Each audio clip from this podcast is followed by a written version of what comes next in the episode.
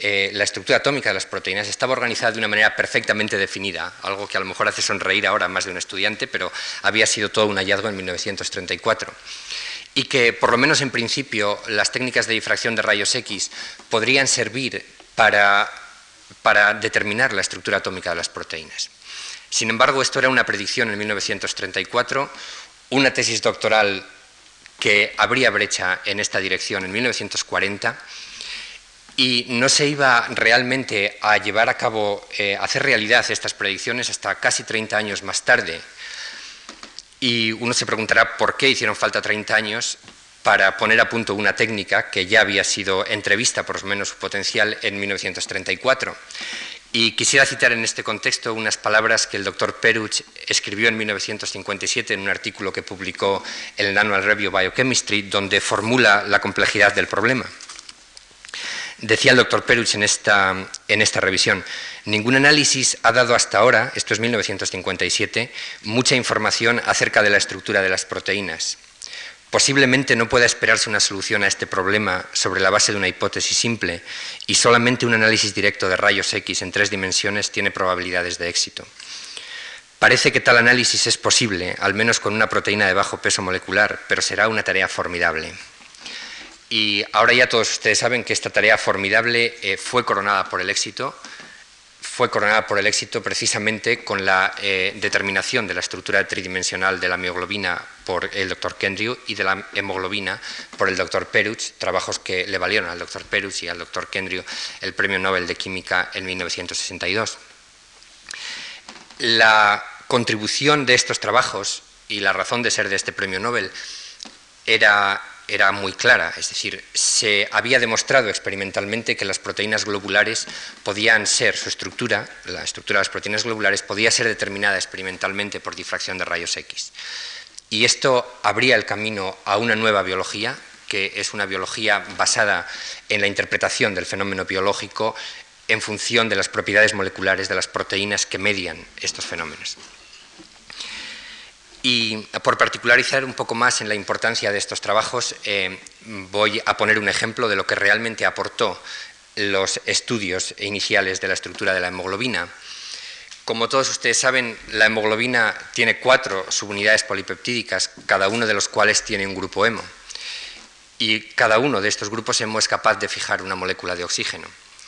Entonces, la eficiencia de la hemoglobina en su función biológica, es decir, en la captación y en el transporte del oxígeno, se debe fundamentalmente a la cooperatividad que tienen los grupos hemo en la captación del oxígeno. Es decir, esta cooperatividad consiste en que cuando una molécula de oxígeno es fijada por un grupo hemo, la afinidad de los restantes grupos hemo en la molécula aumenta considerablemente y entonces la hemoglobina es una molécula muy eficiente en la captación de oxígeno por esto. El trabajo de Peruch en, en la determinación de la estructura de hemoglobina resulta que demostró que los grupos hemo en la molécula de inmunoglobulina no están en contacto en el espacio, sino que están separados. Y por lo tanto, este efecto cooperativo en la captación de oxígeno, de alguna manera, debería ser transmitido a través de las unidades polipeptídicas. Pues esta observación está precisamente en la base de las modernas teorías, vamos, de las teorías ya clásicas del alosterismo, que tanta proyección han tenido, como todos ustedes saben, en la enzimología actual. Esto es simplemente un ejemplo. Sin embargo, yo debo mencionar que, aunque en la mente de todos nosotros la consecución del premio Nobel parece que significa la culminación de la carrera de un científico, en el caso de Peruch eh, ciertamente esto no ha sido así. Y por lo menos a mí, cuando he examinado de cerca eh, la obra del, doctor Peruch, casi me parece desde esta perspectiva de 1986 que aquellos trabajos por los que le fue concedido el premio Nobel eh, son más un comienzo que, una culminación de una carrera. Y no tenemos más que pensar cada uno de nosotros en lo que se conocía de la hemoglobina en 1962 y de lo que hoy se conoce. Y simplemente puntualizaré que una parte considerable del, trabajo del doctor Pérez desde 1962 hasta aquí, o por lo menos una parte importante, ha estado precisamente encaminada a dilucidar cuál es el mecanismo de la cooperatividad en la captación del oxígeno, es decir, cuál es exactamente el mecanismo molecular por el que la hemoglobina funciona de manera cooperativa en la captación de oxígeno. Para esto se cristalizó y se resolvió la estructura atómica de la oxihemoglobina y de la desoxihemoglobina, las formas oxigenada y desoxigenada de esta molécula, y entonces se analizó, se pudo analizar comparativamente los cambios conformacionales que experimenta esta molécula mediante la captación de oxígeno. Y de esta manera eh, de esta manera poder explicar en términos de interacciones atómicas y de movimientos de átomos la función biológica de una proteína. Y aquí quisiera yo resaltar lo que para mí es el, segundo aspecto importante y realmente ejemplar, por lo menos para los científicos más jóvenes, a mí me parece que resulta ejemplar, de la obra científica del doctor Peruch, y es la continuidad en el estudio de un problema y la profundidad en el tratamiento de este problema. Em, no sé si debería mencionarlo tan explícitamente, pero estamos acostumbrados a ver en los modernos grupos científicos que a veces los grupos saltan con demasiada frecuencia de temas. Em, eh, los grupos científicos quizá un poquitín siguiendo las modas o modas entre comillas de la ciencia en un día o en otro.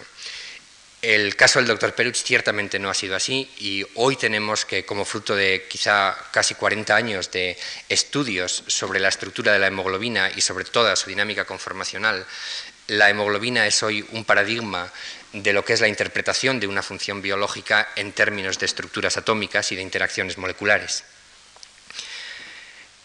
Y únicamente entonces mencionar que en fin, la Royal Society de Londres ha concedido al doctor Peruch en reconocimiento de esta labor prolongada y tan sumamente fructífera en el desarrollo de conceptos eh, dos galardones de, gran importancia, la medalla real en 1971 y la medalla Copley en 1979. Esta última distinción es probablemente la distinción más grande, más alta que se concede a un científico en el Reino Unido. Y entonces ahora mismo eh, yo no creo que el doctor Peruch nos va a contar eh, la historia de la hemoglobina a lo largo de 40 años, sino que como corresponde a un científico plenamente activo en su, en su trabajo, nos va a hablar un poquitín de la proyección hacia el futuro que tienen estos estudios y de cómo eh, la hemoglobina puede usarse como modelo de interacción de drogas con proteínas. El doctor Peruch ha realizado trabajos muy recientes de interacción de ciertos fármacos con, con la hemoglobina y hoy nos expondrá estos estudios y nos ilustrará de qué manera eh, ciertos ligandos, es decir, ciertas eh, sustancias pequeñas que son una proteínas, como puede ser un fármaco, por ejemplo, pueden influenciar la estructura y la función biológica de estas proteínas. Y de aquí nace probablemente una nueva vía de gran proyección en medicina y en farmacología. Y simplemente esto, nada más me voy a parar aquí, solamente porque no resisto, eh, quiero mencionar un aspecto anecdótico del doctor Peruch, pero que a mí me parece importante, y es que a lo largo de su vida, además de estudiar proteínas, también ha practicado alpinismo, y entiendo que de una manera asidua, y como yo soy también alpinista, y es algo que por lo menos comparte con el doctor Peruch, además de la afición a las proteínas, pues quiero mencionarlo aquí. A alguno quizá le parezca importante, a mí me lo parece. Y nada más, yo cedo ya al doctor Peruch la palabra para que nos hable de sus estudios más recientes sobre la hemoglobina y la interacción con fármacos.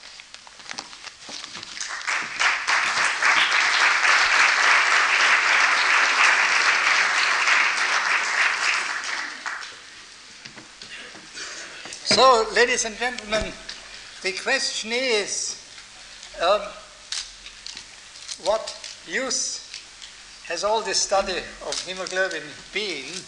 Is it really, has it really been of any benefit to medicine? Now, um, can you stop, please? um, sorry, can you stop, please? That it irritates me. I'm afraid I can't speak when you. Uh, right. Um, so, uh, what use is this to medicine? Now, uh, when I was a chemistry student, one of the romantic stories that I learned was the story of Paul synthesized um, 605 arsenicals before he finally discovered compound 606, also known as salvarsan, uh, that um, was able to cure syphilis. So one thought, what fantastic patience to synthesize over 600 compounds in a search for the first chemotherapeutic drug. Well, do you know what happens now?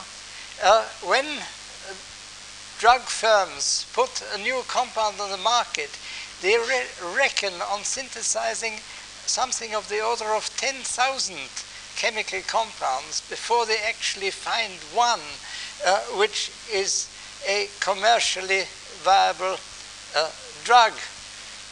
So the costs of drug de development have rocketed. Uh, it takes uh, something of the order of 50 or 60 million dollars and 10 years of development uh, with all the uh, toxicity tests and clinical tests before a drug firm can put a new drug on the market, which means that only the largest firms can afford uh, to develop drug, drugs at all. And they can afford it only for uh, drugs against diseases which are common in the rich countries because um, you cannot hope to recover your, such development costs for uh, drugs which are uh, common only in the developing countries where such large sales are not possible. So uh, the question is is there any way of short circuiting uh, this uh, long process?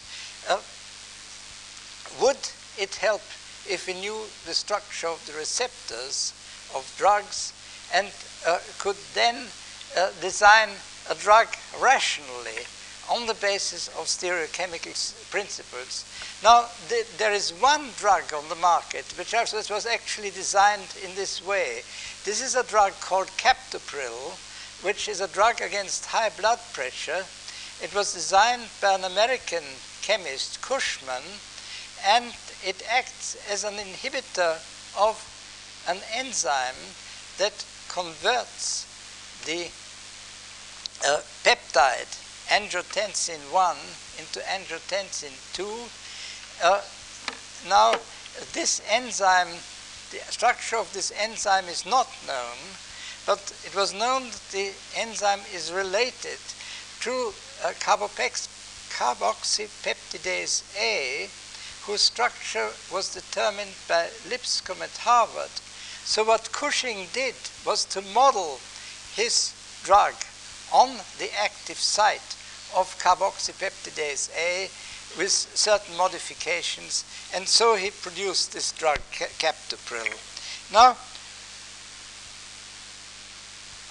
I got involved in uh, this problem uh, because um, there is a hemoglobin disease, uh, sickle cell anemia, and at a conference in America uh, six years ago, uh, various colleagues approached me and asked me whether I could perhaps help them to try and develop drugs against sickle cell anemia in the following way.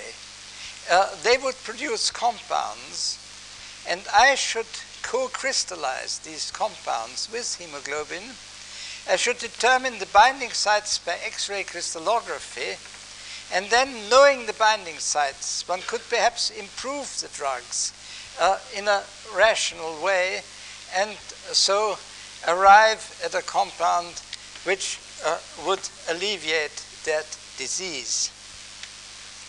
Now, uh, let me tell you something about sickle cell anemia.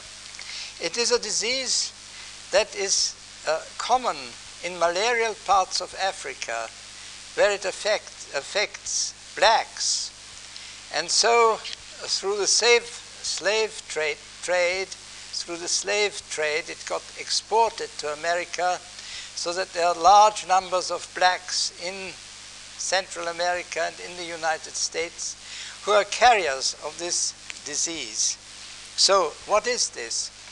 Um, the, it is an anemia and it manifests itself in a very strange way. Uh, the uh, red cells of uh, sickle cell patients are deformed uh, on loss of oxygen. So, on loss of oxygen, they turn into sickles or sausages, and uh, on uptake of oxygen, they return to their normal biconcave disc shape, to the normal sort of discus shape. And the question is why? Now, in 1949, Pauling, Itano, and Wells published a sensational paper in Science. The paper was called uh, Sickle Cell Anemia, a Molecular Disease. Now, what uh, they did was they subjected the hemoglobin of um, normal people, of sickle cell patients, and of the carriers of sickle cell anemia, the healthy carriers of sickle cell anemia, to electrophoresis. And they found that the hemoglobin of these sickle cell patients had an, an abnormal electrophoretic mobility, uh, which meant that this molecule carried either an extra uh, two positive charges or it had lost two negative charges. Now, in the carriers of this disease, uh, Pauling and his colleague found two uh, electrophoretic bands, two hemoglobins, one normal and the other abnormal. Uh, so, uh, this was the first time that an abnormality had been demonstrated in a protein in, of a genetic disease. But what was the change of charge due to? Nobody know, knew. Uh, there was an excellent protein chemist in Pauling's laboratory, Walter Schroeder, and he did an amino acid analysis of normal and sickle cell hemoglobin, found no significant difference. Now, in our laboratory at Cambridge, there was a young biochemist, Vernon Ingram, and um, Crick and I uh, persuaded him to uh, have a go at this problem, to try and see whether he couldn't find what the nature of this difference was. Uh, Ingram discovered that uh, the change of charge that Pauling and Itano had observed was due to a single amino acid replacement in this molecule. One glutamate in the half molecule of hemoglobin, one glutamate was replaced by a valine. So uh, that was an even greater sensation because at that time, in 1957, this was the first time that we learned uh, what is the effect of a point mutation on a protein. Uh, people had speculated before that mutations affect, uh, affect enzymes. In fact, uh, J.B.S. Haldane wrote a book about uh, this in the 1930s. But nobody had actually known what it does. You see, so here was, we knew that there was a point mutation in a human, and this point mutation caused the replacement of a single amino acid residue in a protein. Uh, it was this observation which posed a great the great challenge of the nature of the genetic code, and that set Crick and Brenner on the search of what the code might actually be. Uh, so, uh, why does this produce sickling? Uh, the replacement of the glutamate, which is electrically charged by the hydrophobic side chain of the amino acid valine, produces a hydrophobic patch on the surface of the molecule. And as a result of this single small patch, this enormous hemoglobin molecule, which uh, its 10,000 atoms, polymerizes in the red cell on loss of oxygen it polymerizes and forms long fibers which grow in the red cell like bamboo shoots, fill the entire cell and make it stiff. And um, but as soon as it enters the lung, oxygen is taken up, uh, the uh, polymer dissolves, the fibers disappear, the hemoglobin gets back into solution, and the red cell regains its normal shape. So this is a very, very strange effect that uh, you have here. So now, uh, what should a drug do? A drug should, in, try, should inhibit the polymerization of hemoglobin on loss of oxygen. So it should in some way uh, either uh, neutralize the hydrophobic patch or um, in some way make the deoxygenated hemoglobin molecule soluble uh, so that the polymer does not form or that it forms more slowly or that not all the hemoglobin molecules in the red cell go into the polymer. Anyway, uh, one of these effects. Um, now, um, at the outset, there's one great difficulty, and that is, you see, if you if you want to develop a drug uh, for, say, a, uh, a receptor in uh, the liver or in the, the kidneys or in the brain, say a receptor in the brain, there will be only relatively few. Say, if you want to, to, to um, develop an antidepressant, depressant, there will be relatively few receptors in the brain, so that a small uh, serum concentration of the drug may have a large effect.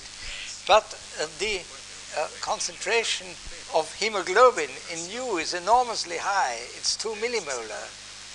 Uh, so, you know, the hemoglobin concentration in the blood is 14%. Uh, so you have uh, 5 liters of blood you have 70 grams of hemoglobin in a normal adult. And um, uh, therefore, uh, you would need substantial amounts of any drug to produce a real influence.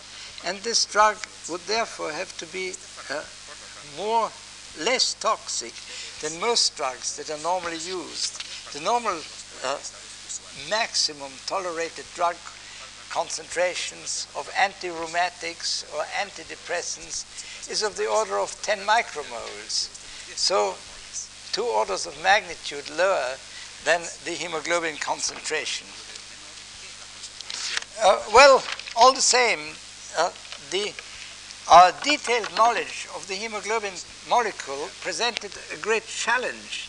And we thought at least one should try if uh, antigelling compounds could not be developed. Um, what kind of compound? People discovered that um, a simple amino acid, phenylalanine, has antigelling properties, and that uh, formed a starting point for our studies. Now, at this stage, I ought to tell you who actually did the work. Uh, the uh, most of the chemical work was done by a colleague in the United States, Dr. Don Abraham, who is professor of medicinal chemistry at the University of Pittsburgh. So he was the organic chemist that produced most of the compounds. Then um, I did the experimental part of the X-ray crystallography so I made the crystals and recorded the X-ray diffraction patterns. Uh, my colleague Giulio Fermi, who is a mathematician, uh, did the mathematical work, the computing, and the French colleague uh, Poyart, Claude Poyart, at um, in Paris, did the hematology. Um, but I also got uh, compounds from other people. Now, can I have the first slide, please?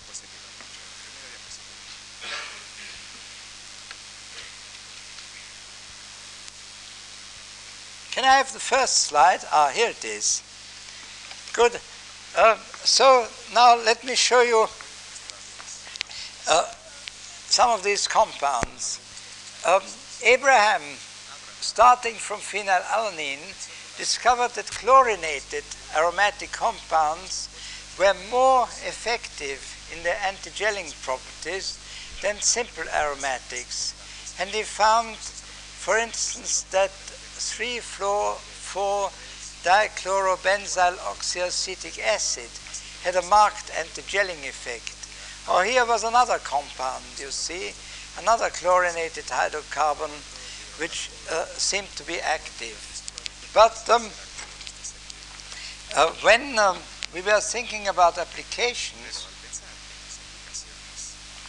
we, we uh, came up against, immediately uh, came up against two difficulties. One was um, the enormous cost of putting a new drug on the market.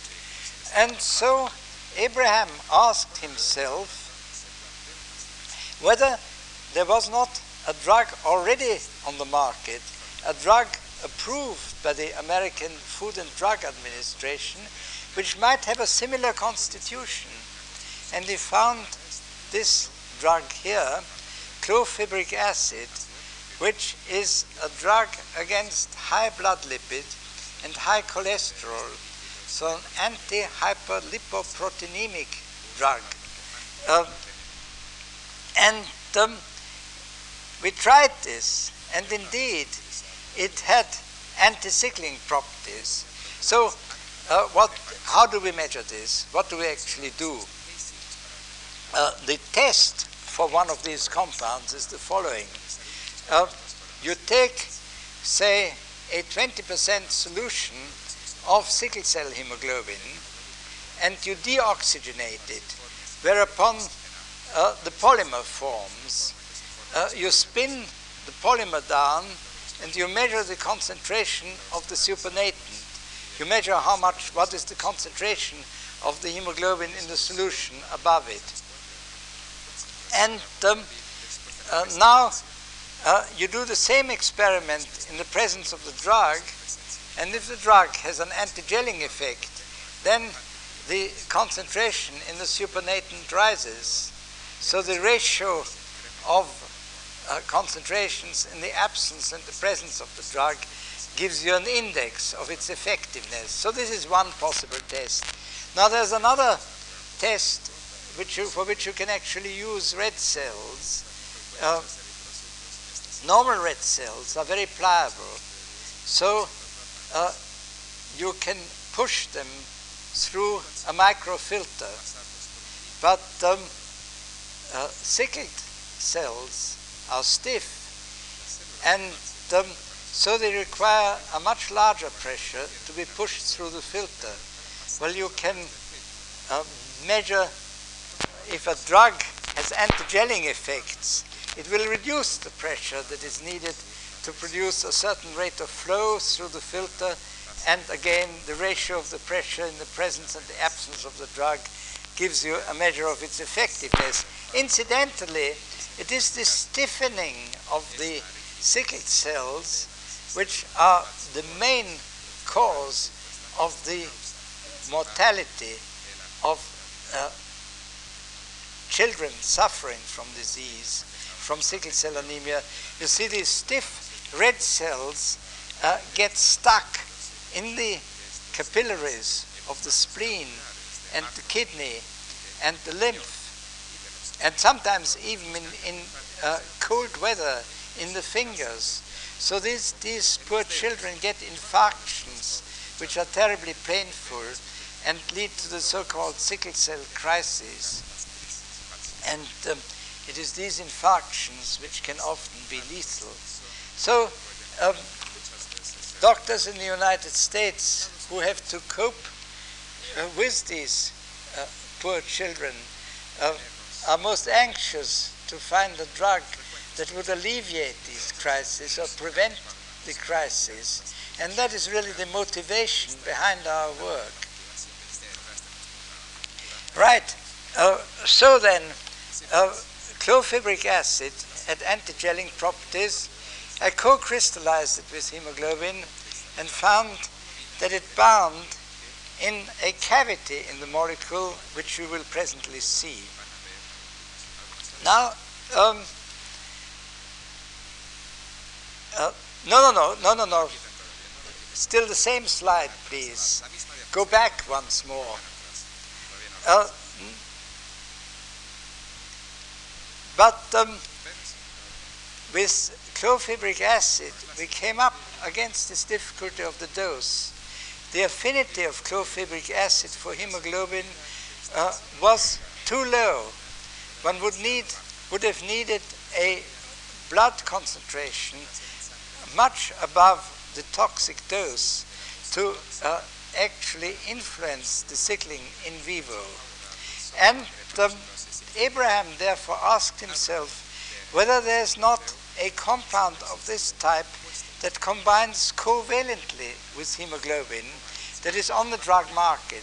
So again, he searched the drug literature and he found this compound here, ethacrynic acid, which is a diuretic and which has a reactive double bond, a double bond made reactive by this neighboring carbonyl, uh, and uh, through this um, reactive double bond combines covalently with proteins. So the idea then was if you have a compound that combines covalently with hemoglobin, the reaction would be irreversible and you could gradually build up a high concentration of the drug in the red cells um, without uh, giving a uh, with with uh, continuous small doses. Uh, so this ethacrynic acid is a diuretic. So it is used for congestive heart failure uh, and is not the sort of thing you want to give to sickle cell patients who are already emaciated. But Merck, the uh, American drug firm that made ethacrynic acid, uh, actually has derivatives of it which lack the diuretic properties, and uh, some of these other derivatives are also anti-sickling, and therefore seemed to be worthwhile to study this. So then Again, I co-crystallized this with hemoglobin and determined the structure. Now, uh, when I told the story of clofibric acid to a colleague at Addenbrooke's Hospital at Cambridge, uh, to she said to me, uh, why don't you try this drug, which is made by Boehringer in Germany, and which is really two moles of clofibric acid uh, combined in tandem, and perhaps this might have a stronger anti-sickling effect than clofibric acid has. Well, I tried, we tried this. It turned out to be pro-sickling, but it had some other very interesting properties, and so again, I co-crystallized it and determined the structure. Now, finally, another colleague in the United States, Joe Votano at MIT, found that a tripeptide, succinyl tryptophan, tryptophan, had anti-sickling properties, and again, I determined its structure. So, but then I found it very difficult to convey my findings to an audience such as you. And um, uh, was at that stage, I was fortunate to find a young man at the University of York, uh, Dr. Rod Hubbard, who had developed a computer graphics programs for making movies of uh, chemical structures. And um, so uh, we made the results of these crystallographic experiments into a movie, which I'm now going to show you. So let me tell you, give you a little introduction to the movie. It will show you, first of all, uh, the structure of the hemoglobin molecule, the way the polypept four polypeptide chains are folded. Uh, now, uh, next, it is going to show you how hemoglobin changes its shape on combining with and releasing oxygen. So hemoglobin is not a static molecule, it's a moving mechanism. It changes its structure every time it takes up and releases oxygen. And uh, this uh, change of structure consists of a movement of its one pair of subunits relative to the other pair, and the movie will show you how that happens. Now, next, um, the movie will show you what triggers the change of structure It is a, uh, it's triggered by a movement of the iron atom relative to the porphyrin ring.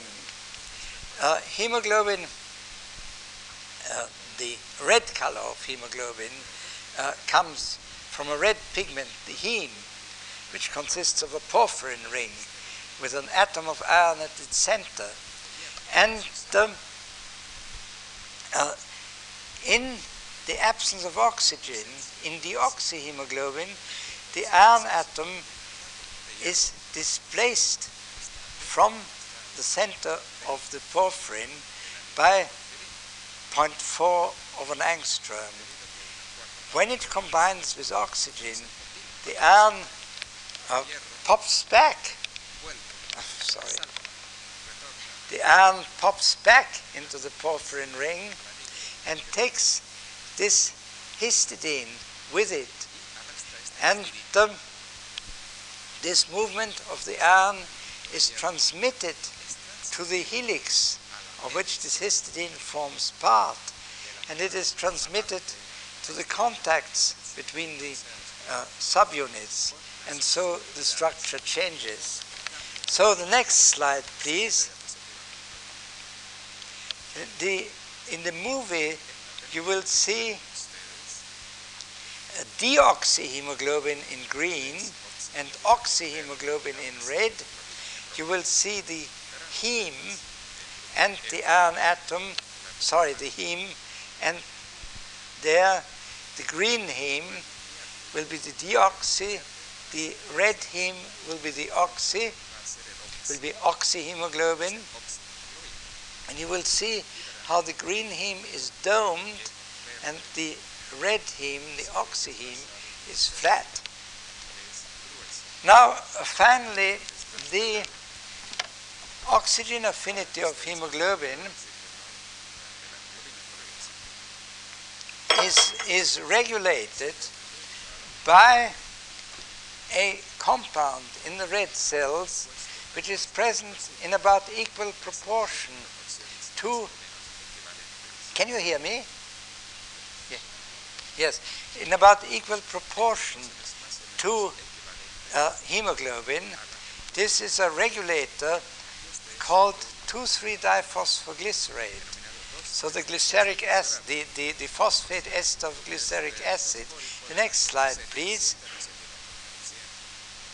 Oh yes, um, we'll uh, come to that, and um, that lowers the oxygen affinity in a physiologically advantageous way. Yes, um, you see this. This illustrates what's called uh, my mechanism of heme-heme interaction on hemoglobin.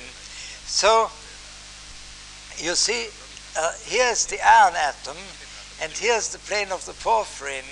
So on combination with oxygen, the iron atom moves into the plane of the porphyrin, the seesaw moves to the left, and the hemoglobin structure moves from the tense to the relaxed form.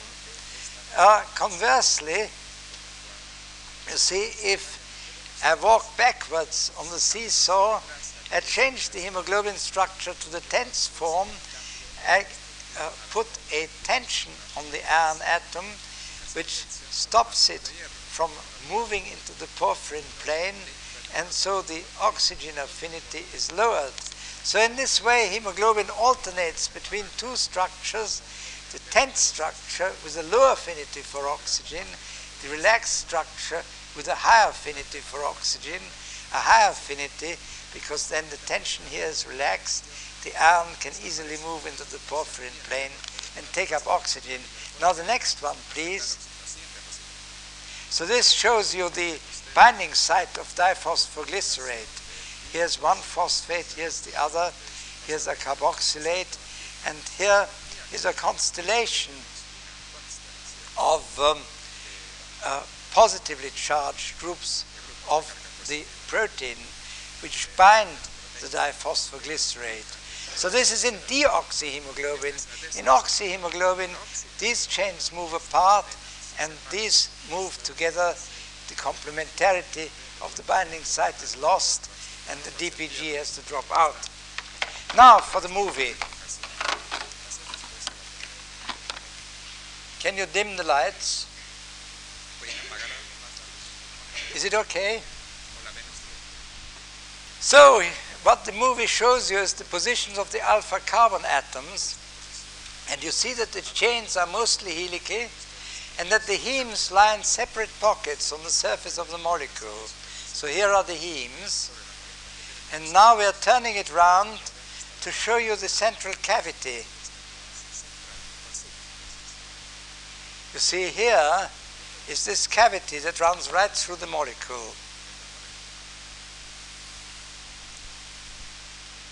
Now this is not a computer graphics model, but a physical model, and it shows you the way the four subunits move relative to each other on combination with oxygen.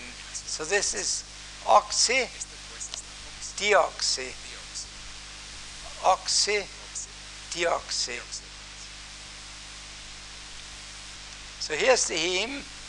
You see there's the iron atom, and you see how the uh, how the ring changes its shape and moves in and out how the iron atom moves in and out of the plane of the porphyrin. You see, there's the iron atom in deoxy, and the, here's the porphyrin in oxyhemoglobin. Uh, the porphyrin ring moves up into the plane of the ring.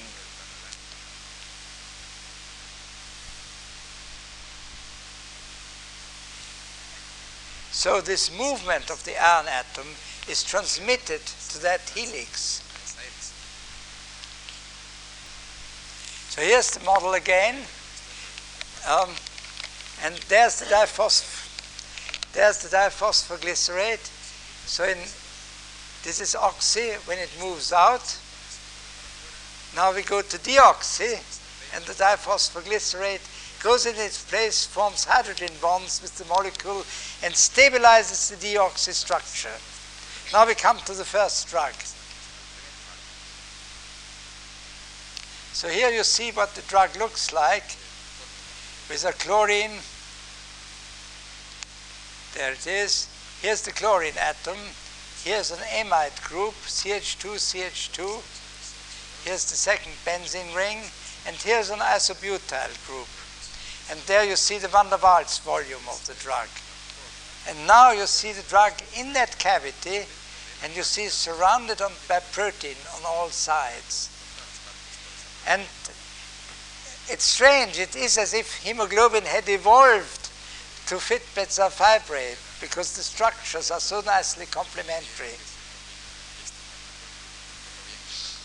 There you see it again. And now here are the atomic contacts between the drug and the protein, which we shall now examine in detail. So we start on the left at the chlorine atom and proceed gradually to the other end. So there's the chlorine, and here's a phenylalanine, and there is a loose leucine. And you see now how these are in contact with the drug. Now, chlorobenzene has a dipole moment of one and a half debyes, and the negative end of the dipole is at the chlorine.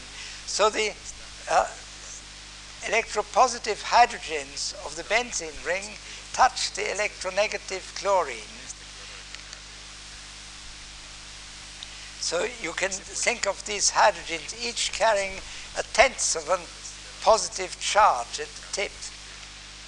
Now here's an asparagine uh, and its amide group has a dipole moment of three and a half debyes with the positive pole here. And the positive pole is in contact with the pi electrons, the electrons that protrude at right angles to the ring.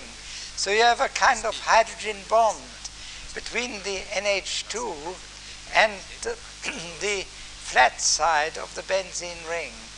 That's a new kind of interaction which I'd never come across before.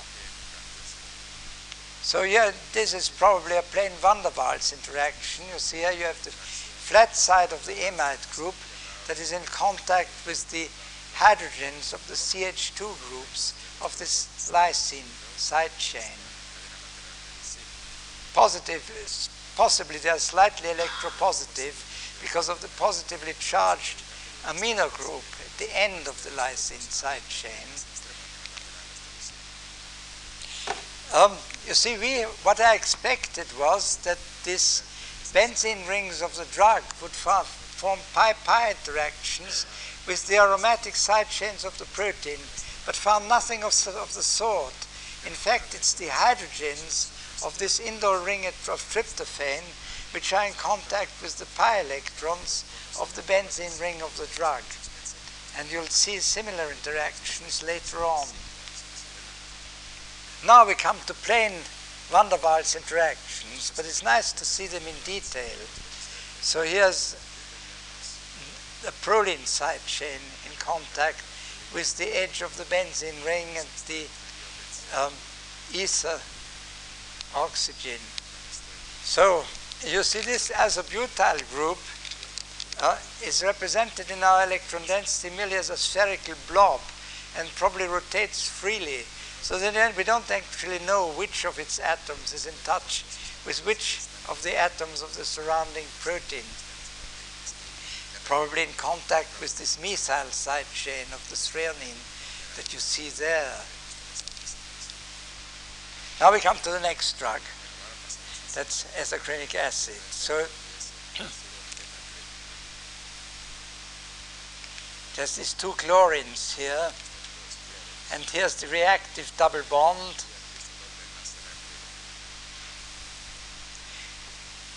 And it binds to the sulfhydryl groups of hemoglobin, which you see represented by these little green balls here, here and here. So there, here you see what X-ray results give us. They show us, give us the electron density of a certain shape, uh, which we soon found exactly fits the formula of the drug. So there you see is marked out the density that we get from the X-ray diffraction results.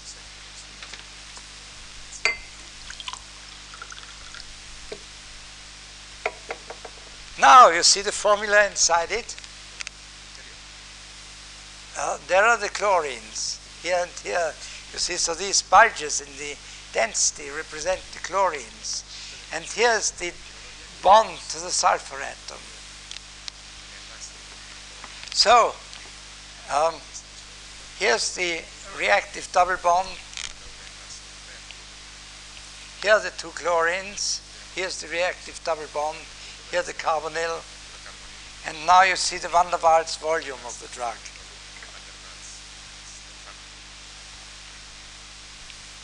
Now, um, here Hubbard has actually generated the van der Waals surface of the pocket into which the drug fits.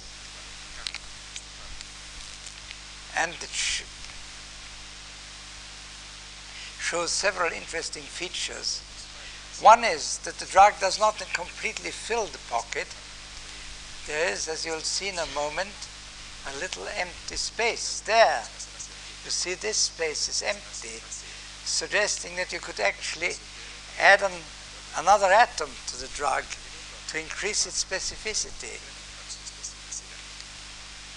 There. So there's the, there are two chlorines negative pole of the dipole. Here the two hydrogens with the positive pole.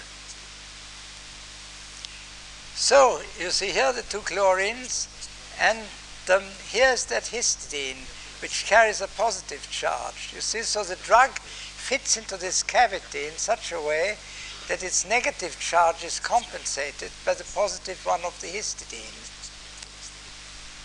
And in addition, the histidine forms a hydrogen bond with this carbonyl group of the drug.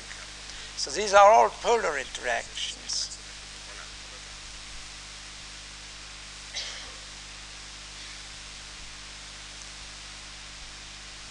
So now we come to the positive end of the dipole, the hydrogens, and um, they are arranged so that they touch the carboxyl group of an aspartate So the negative charge of the aspartate compensates the positive end of the dipole of the drug.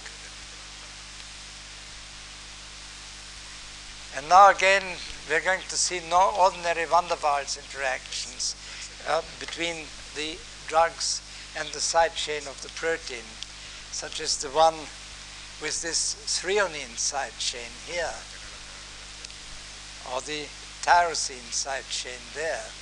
So now the last of the three drugs, or here's the peptide succinyl L-tryptophan, L-tryptophan. Now, you see, they bind up there at the entrance to the central cavity. There you see the two dipeptides, tripeptides. See, they're symmetrically arranged at the entrance to the central cavity in deoxyhemoglobin again. And they are bound by hydrogen bonds. So you see here the carboxylate of the drug bound to a serine hydroxyl and to the NH group of a leucine down there. And the indole, here you see it again. And um, you have to talk fast to follow this. Um, there is the NH of the indole group, which binds to a carb carbonyl of the valine main chain polypeptide chain. So you see that this drug is bound mainly, this tripeptide is bound mainly by hydrogen bonds.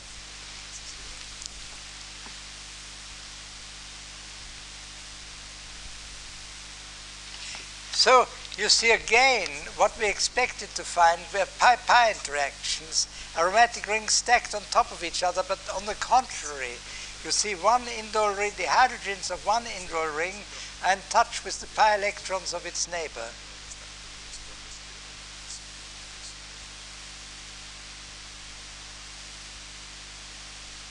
And there again, between the two drug molecules, you see the CH2 group, the hydrogen of one STT, is in contact with the pi electrons of the neighboring indole ring. So again, you have no pi-pi interactions, but it is always hydrogens of one molecule that seek the um, the negative end of the quadrupole. So, no thank you, lights please. Um, so, uh, what is the moral of the story? Uh, what does this, uh, has this movie told us? You see, it, it showed that the stereochemistry of binding of all these compounds is determined by the available van der Waals space in the protein, in the receptor.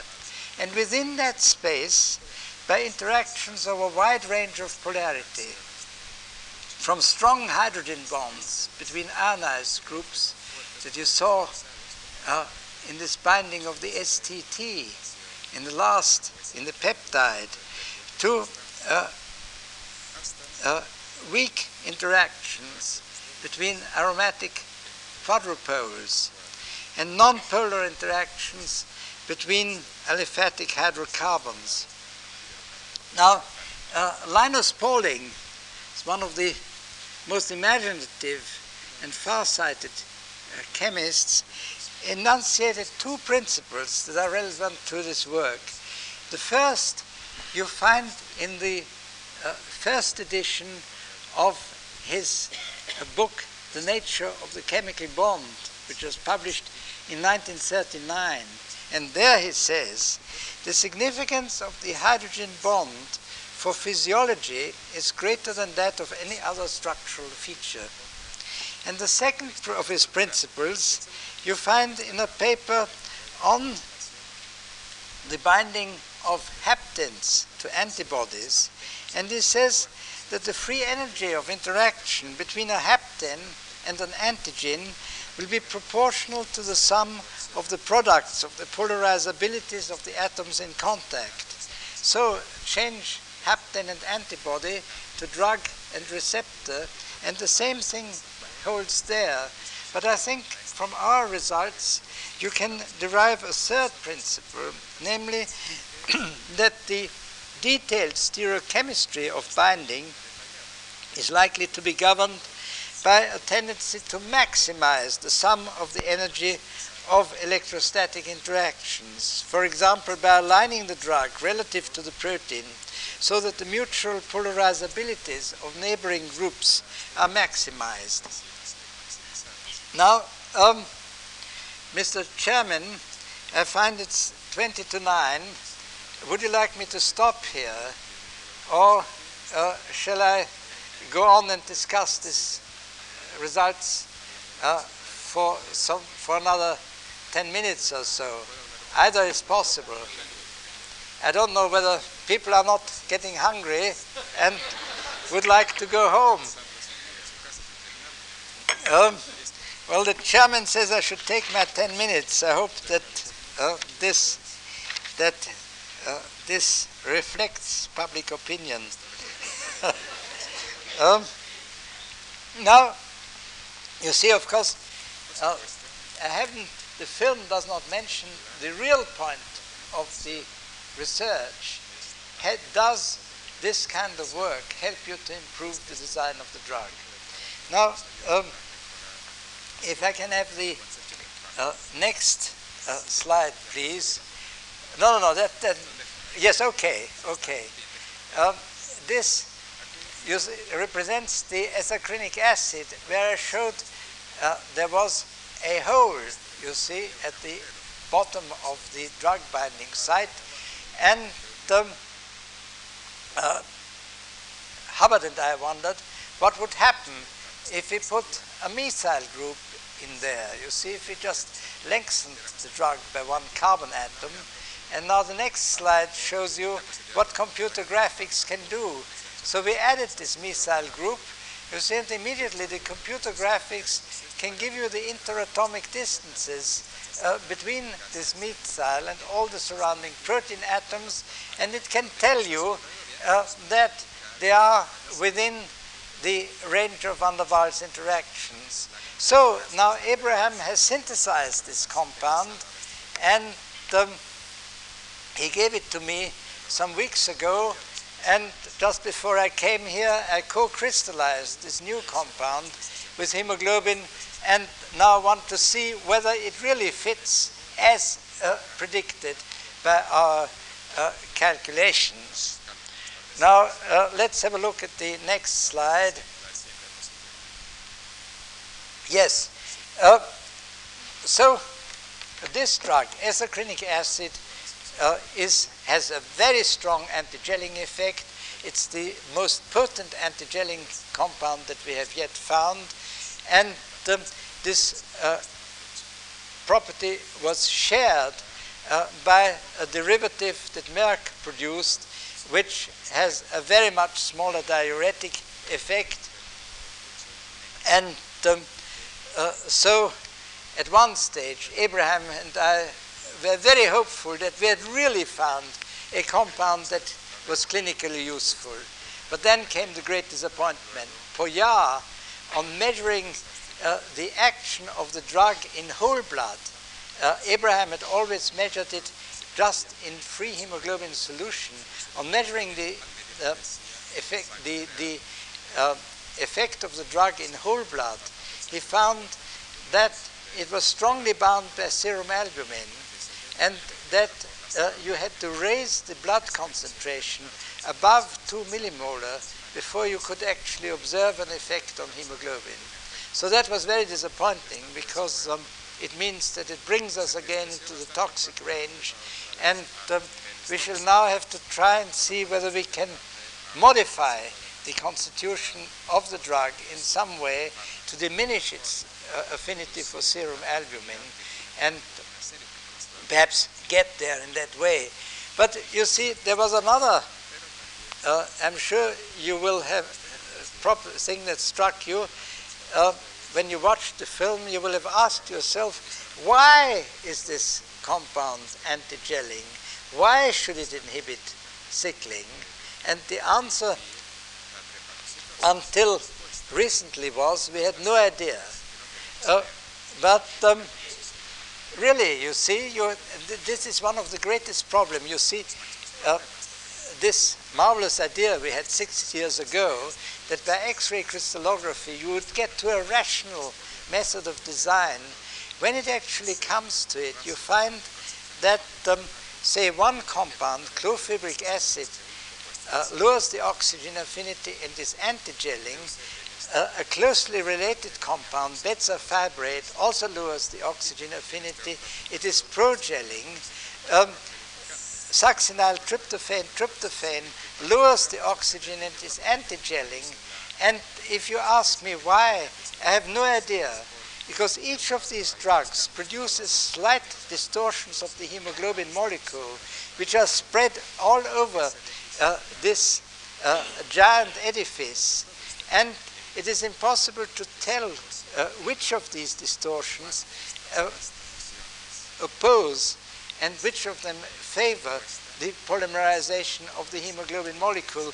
But here in this one, in the last few weeks, another French colleague, Beuzard, and, and Giulio Fermi and I actually found out uh, why ethacrynic acid is anti-gelling, at least so we think. Beuzard found, so you see here you see a simplified drawing of the binding site of um, acid. It binds to the SH group of this cysteine. Uh, now in deoxyhemoglobin, uh, there is a, residue around the cysteine, the C-terminal histidine of the hemoglobin, which forms a salt bridge with this hydrogen bond with that aspartate here. And this hydrogen bond stabilizes the deoxy structure. Uh, combine, combination with ethacrynic acid opens the salt bridge and so destabilizes the deoxy structure and raises the oxygen affinity.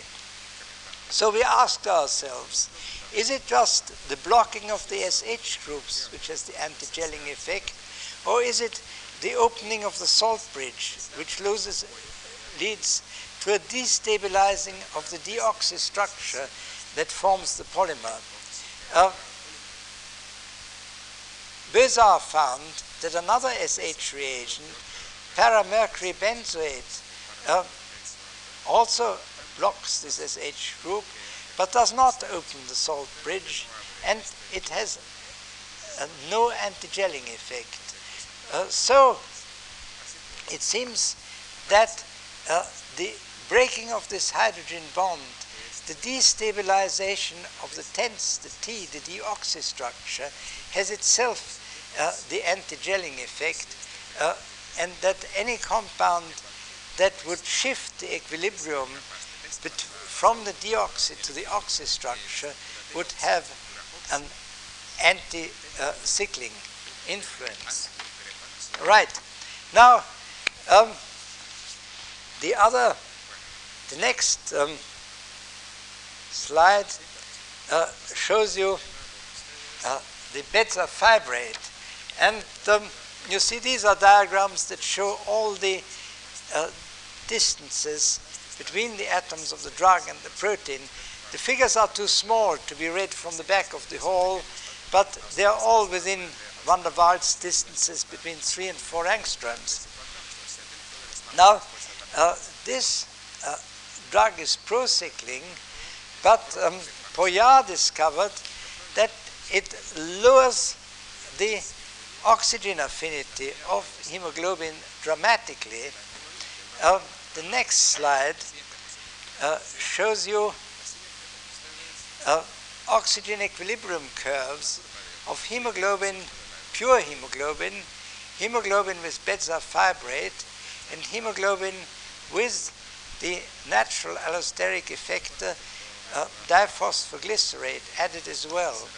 So, bezafibrate has a stronger lowers the oxygen affinity more strongly than the natural allosteric effector, and it acts synergistically with it, so that the two uh, diphosphoglycerate and bezafibrate uh, reinforce each other. Uh, succinyl tryptophan tryptophan does exactly the same.